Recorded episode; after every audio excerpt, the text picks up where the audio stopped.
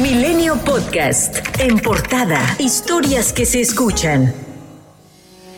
En Estados Unidos, el senador republicano Ted Cruz señaló una ruptura del Estado de Derecho en México y sostuvo que el presidente Andrés Manuel López Obrador está impulsando las agresiones contra los periodistas a través de su discurso estigmatizante. Mencionó en particular a Carlos Loret de Mola, a quien el presidente pidió se le investigue. Frente al subsecretario del Departamento de Asuntos del Hemisferio Occidental estadounidense Brian Nichols, el republicano cuestionó que López Obrador parece estar abusando del poder sin importarle el efecto en México o en las relaciones México-Estados Unidos, por lo que le pidió a la administración de Joe Biden tomar las medidas necesarias para revertir esa tendencia y también atender el ambiente que enfrentan políticos y periodistas en México, ya que en 2020, mencionó, el país tuvo el mayor número de asesinatos de comunicadores en todo el mundo con 80 casos. A ello respondió el embajador en ese país, Esteban Moctezuma, invitando al republicano a ampliar su visión y mirar hacia el resto del mundo y Latinoamérica, en donde le aseguró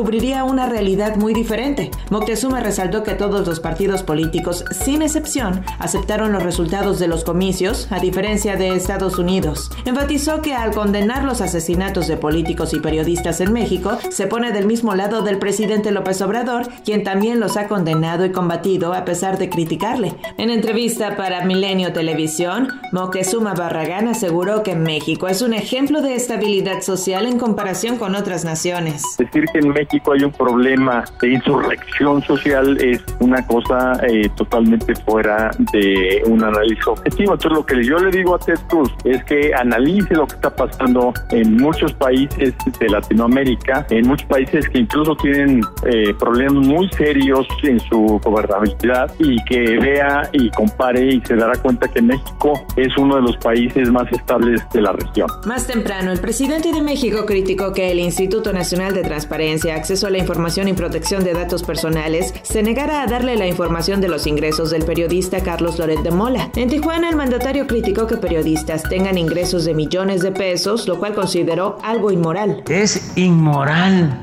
que un periodista, por muy inteligente que sea, gane 3 millones de pesos mensuales. Pero no solo es eso. Hay quienes ganan más que Loret. Y eso la gente ni lo imagina. Lamentó los asesinatos de los periodistas Margarito Martínez y Lourdes Maldonado en esa ciudad. Aseguró que este gremio no está solo y que su gobierno no será indolente frente a estos crímenes. Los periodistas presentes se manifestaron en contra de los recientes asesinatos. Queremos informarle que nuestro gremio está muy lastimado. Como en todo México, trabajamos bajo la sombra de ser atacados y asesinados por nuestro trabajo y los crímenes que se cometen en nuestra contra no se aclaren. Aquí desde Tijuana, donde enterramos a dos de nuestros colegas, Margarito Martínez y Lourdes Maldonado, en menos de una semana no dejaremos de exigir justicia porque no se mata la verdad matando periodistas. Expreso los nombres de los cinco periodistas asesinados en este año en voz alta para que no sean olvidados. A los compañeros presentes a manera de homenaje, les pedimos unirse con un solo presente. José Luis Gamboa, presente. Margarito Martínez Esquivel, presente. Lourdes Maldonado, presente. Roberto Toledo, presente. Ever López, presente. Por cierto que en Oaxaca, Juan Carlos Fabián, director del Sol de Tonameca y corresponsal de diversos medios estatales, fue agredido por dos hombres al interior de su domicilio, resultando lesionado la pareja de su madre. La policía capturó a uno de los agresores. El presidente López Obrador concluyó su primer día de gira por la frontera norte tras supervisar las aduanas de Tijuana y Nogales, en donde estuvo acompañado por el embajador estadounidense en México, Ken Salazar. El mandatario recordó que en Nogales se está proyectando realizar un libramiento ferroviario y el secretario de Relaciones Exteriores Marcelo Ebrard aseguró que México moderniza sus pasos fronterizos porque las exportaciones a ese país están creciendo y se necesitan agilizar los cruces. Mientras tanto, el gobernador de Michoacán, Alfredo Ramírez Bedoya, confió en que la próxima semana se reactivarán las exportaciones de aguacate a Estados Unidos. Por su parte, Alfredo Anaya, titular de la Secretaría de Desarrollo Económico de Michoacán, dijo este jueves que esperaba que máximo hoy viernes se reanudara la exportación de aguacate al vecino país. Realmente los michoacanos, como eh, por ser el estado único certificado para la exportación de aguacate y el mayor productor a nivel mundial, pues somos los más interesados que, que esto se resuelva. El Departamento del Tesoro de Estados Unidos designó en su lista negra como un narcotraficante significativo a un supuesto lugarteniente del cártel Jalisco Nueva Generación en Puerto Vallarta. Se trata de Sergio Armando Orozco, quien ayudó al grupo a infiltrarse en la economía de Puerto Vallarta e intimidar a negocios La Unión Tepito, grupo criminal dedicado a la venta de droga, cobro de piso, extorsión, homicidios, entre otros delitos, en diferentes puntos de la Ciudad de México, se ha debilitado y ya no tiene una estructura definida, según señaló Omar García Harfuch, jefe de la policía capitalina.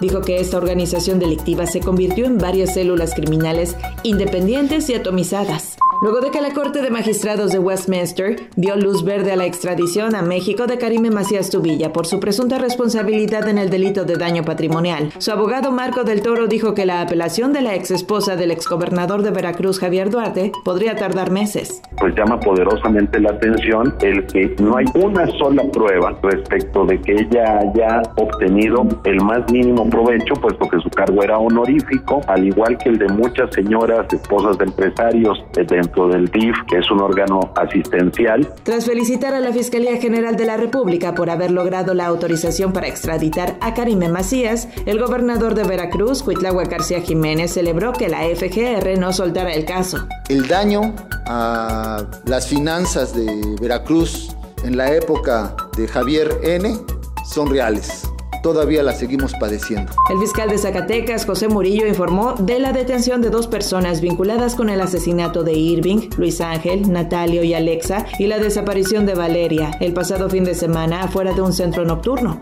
De acuerdo al funcionario, también se elaboraron retratos hablados de dos hombres más que estarían vinculados al crimen.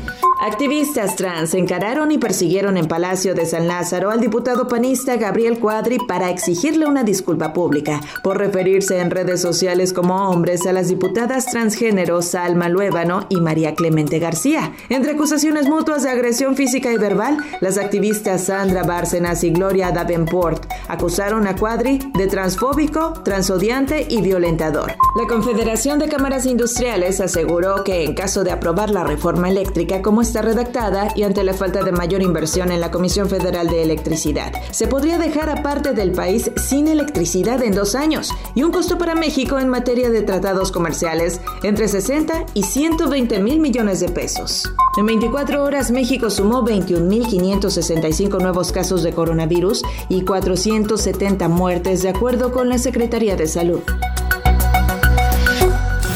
Milenio Podcast.